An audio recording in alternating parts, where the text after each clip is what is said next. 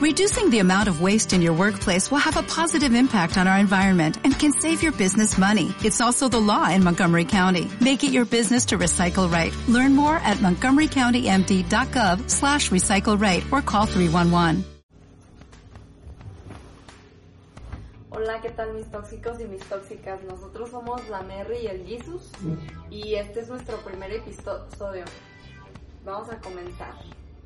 Ok, pues si quieres hay que hablar de nuestro background para que nos vayan conociendo y por qué decidimos hacer estos videos.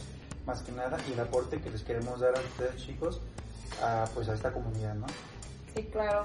Bueno, eh, nosotros llevamos una relación de 7 años, casi 7 años, y pues queremos, esto es más que nada para relaciones de 3 años en adelante, porque vamos a tocar puntos que en las primerizas, o sea, los primeros meses o años, no es, como, no es como que se tengan confianza las parejas. Tal vez algunas sí, pero no creo que la mayoría. Y esto es algo muy personal. Nosotros simplemente queremos dar una, una opinión acerca de, de todo esto. Y son cinco claves para una relación exitosa. Bueno, la primera son las metas. Nosotros, a nuestra experiencia, nos hemos dado cuenta que las metas es indispensable que ambos estén alineados con, la, con las metas, ¿no? No significa que tengan que tener las mismas metas, ¿verdad? Pero tienen que tener relación. Un suponer, si por ejemplo la Mary quisiera tener hijos y yo no quiero tener hijos, ahí es un gran problema. Entonces se tiene que alinear las, este, las metas del uno con el otro. Otra de las cosas es, si uno piensa viajar o irse a otro país, el otro tiene que estar de acuerdo o acompañarlo porque puede terminar hasta rompiéndose la relación. ¿Tú qué opinas, Mary? Bueno, Jesús, yo creo que ahí tocas puntos súper fuertes en cuanto a los hijos y una relación a larga distancia. Em, yo creo que eso de los hijos es un tema muy fuerte, eh, enfatizando a que, bueno, eh, ya cambia tu vida totalmente. Y claro, si uno quiere y el otro no, pues ahí ya es o los dos no entiende al otro o la relación. ¿Tú crees que se pueda tener una relación sólida y estable con metas este, divergentes? Quiero decir, que no tengan mucho en común. Por ejemplo, con lo de los hijos. O sea, una pareja, imaginemos una pareja que se quiere, este, tienen 3 a 5 años de relación, pero una quiere tener hijos y la otra no. La otra quiere este, viajar, este, disfrutar su juventud y no quiere responsabilidades. ¿Tú crees posible que una relación pueda ser sólida en base a eso? Mm, bueno, en mi opinión, puede que existan parejas o relaciones que sí les funcione, pero yo creo que la mayoría no va a llegar a un punto en el que choquen, o sea, uno Yo digo que un 98%.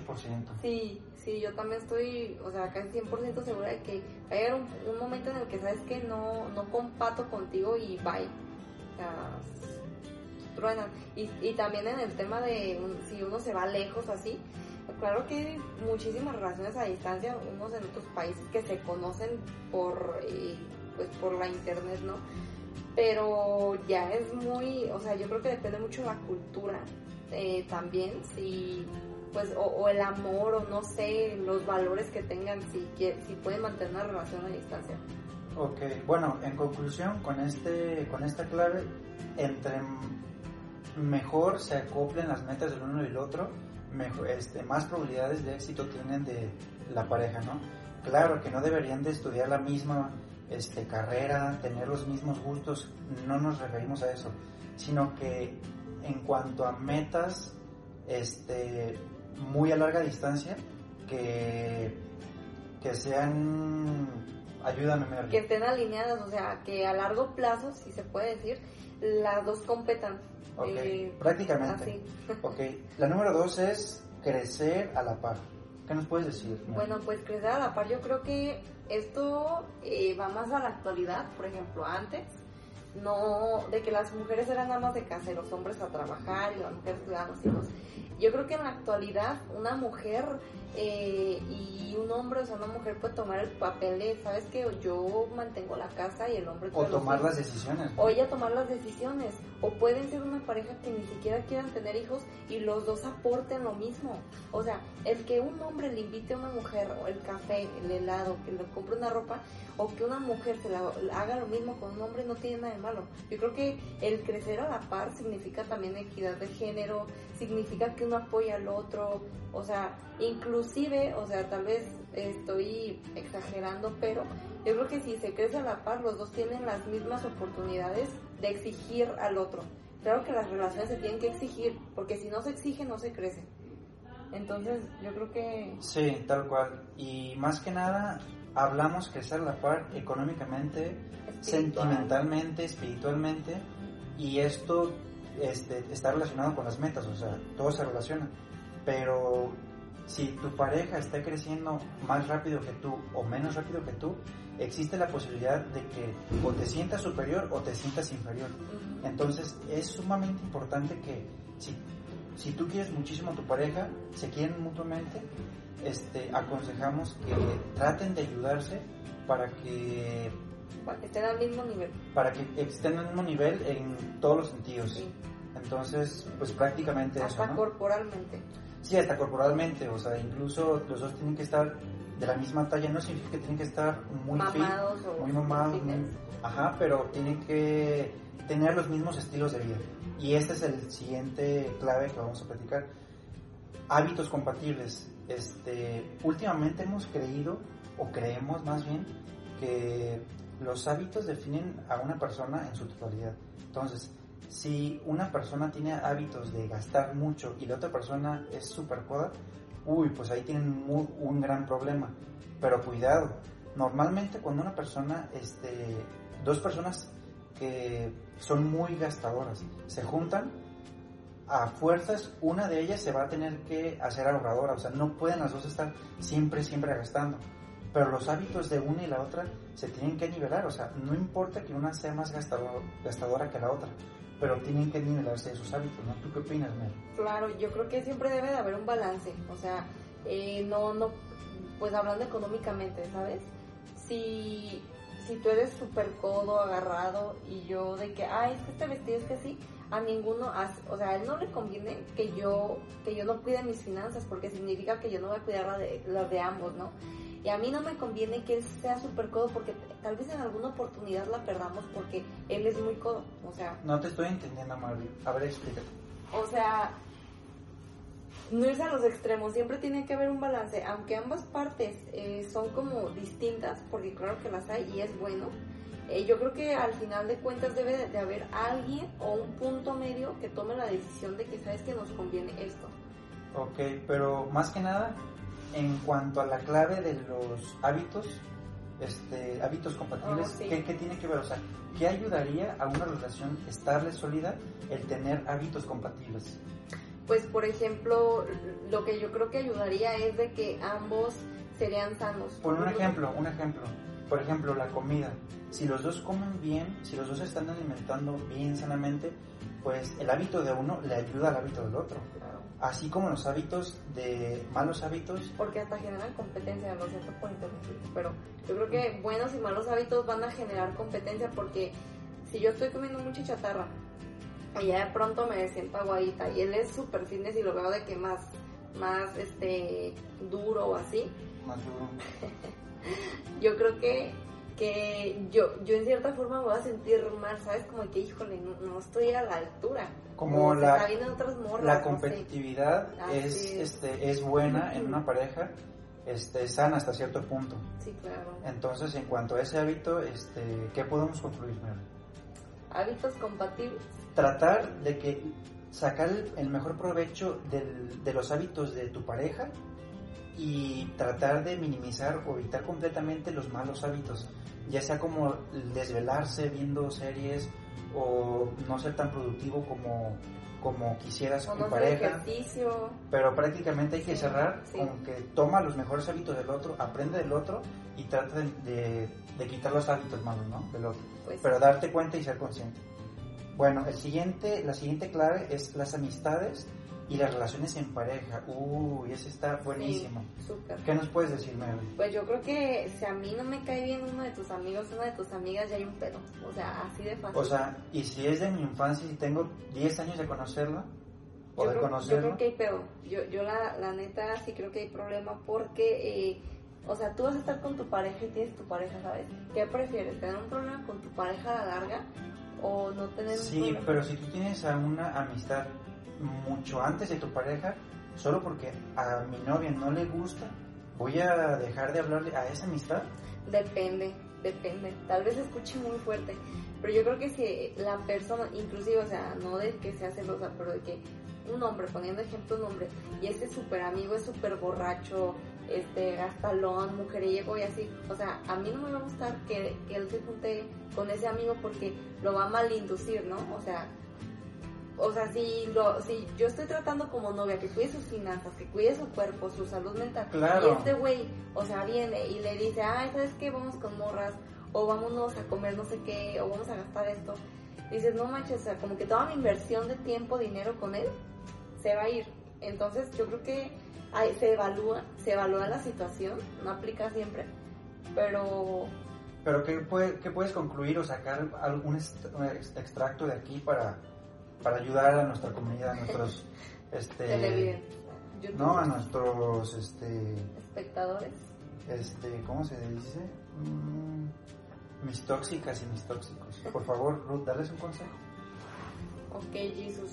Bueno, eh, mi consejo en este caso es de que siempre, siempre evalúen a la persona. O sea, sea un niño, sea niña, yo creo que siempre vean si les conviene o no les conviene, aunque no les guste. O sea, puede que nomás por el simple hecho, ¿sabes que La veo o la veo y me caen mal, pero digo, ¿en qué le conviene que él se junte? Yo me voy a desviar un poquito de, de lo, de lo- del punto que estás tocando, pero yo me refería más bien, por ejemplo, qué tanto puede beneficiar o nutrir a una relación las amistades que tú tengas y, la amisa- y las amistades que yo tenga. Y además, qué tanto puede beneficiar el que también te lleves tú con mis amigos y mis amigas o el que yo me lleve con tus amigos. O sea, es de una relación sana y estable el que tú te lleves bien con la mayor parte de mis amistades y viceversa. ¿Qué puedes decir de todo eso?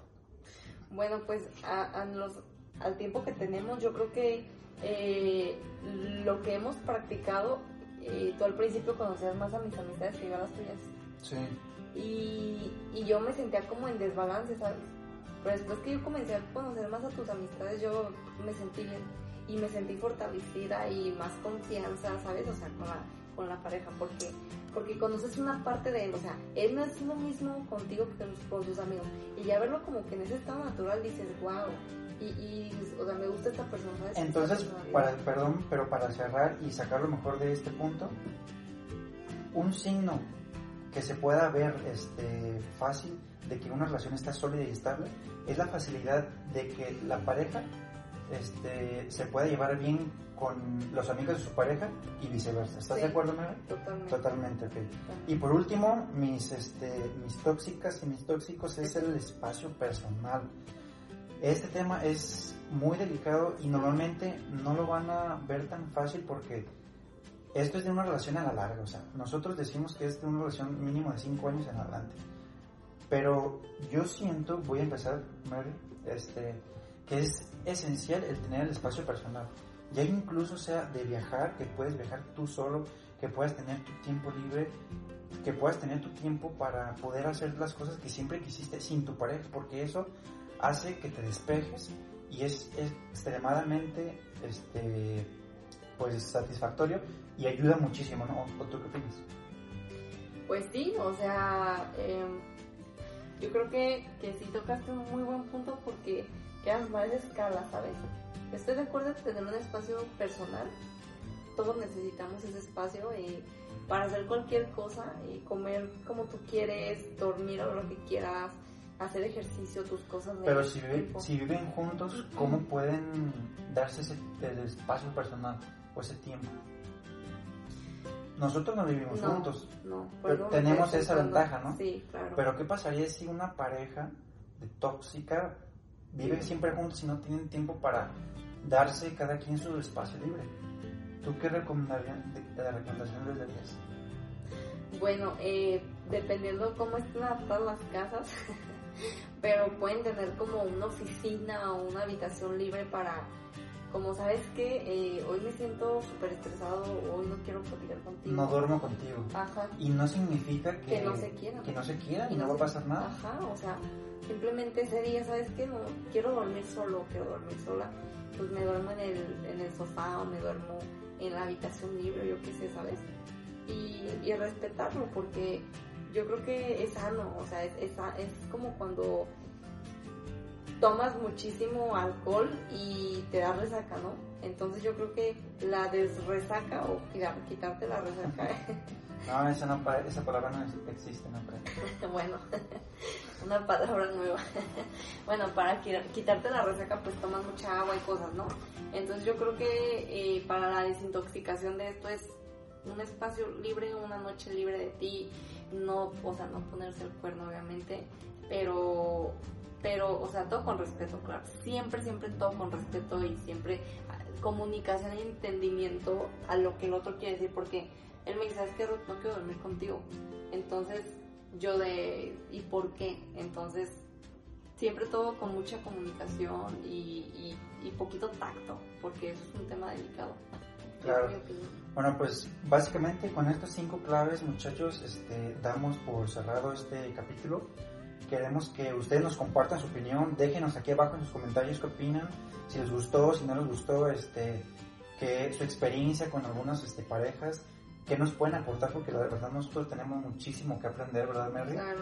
No lo sabemos todo y nos encantaría que nos apoyaran porque todos tenemos problemas en pareja y claro que necesitáramos consejos incluso de una pareja con más experiencia. Sí. Déjanos en los comentarios y nos vemos hasta la próxima. Bye bye. Bye. Oh.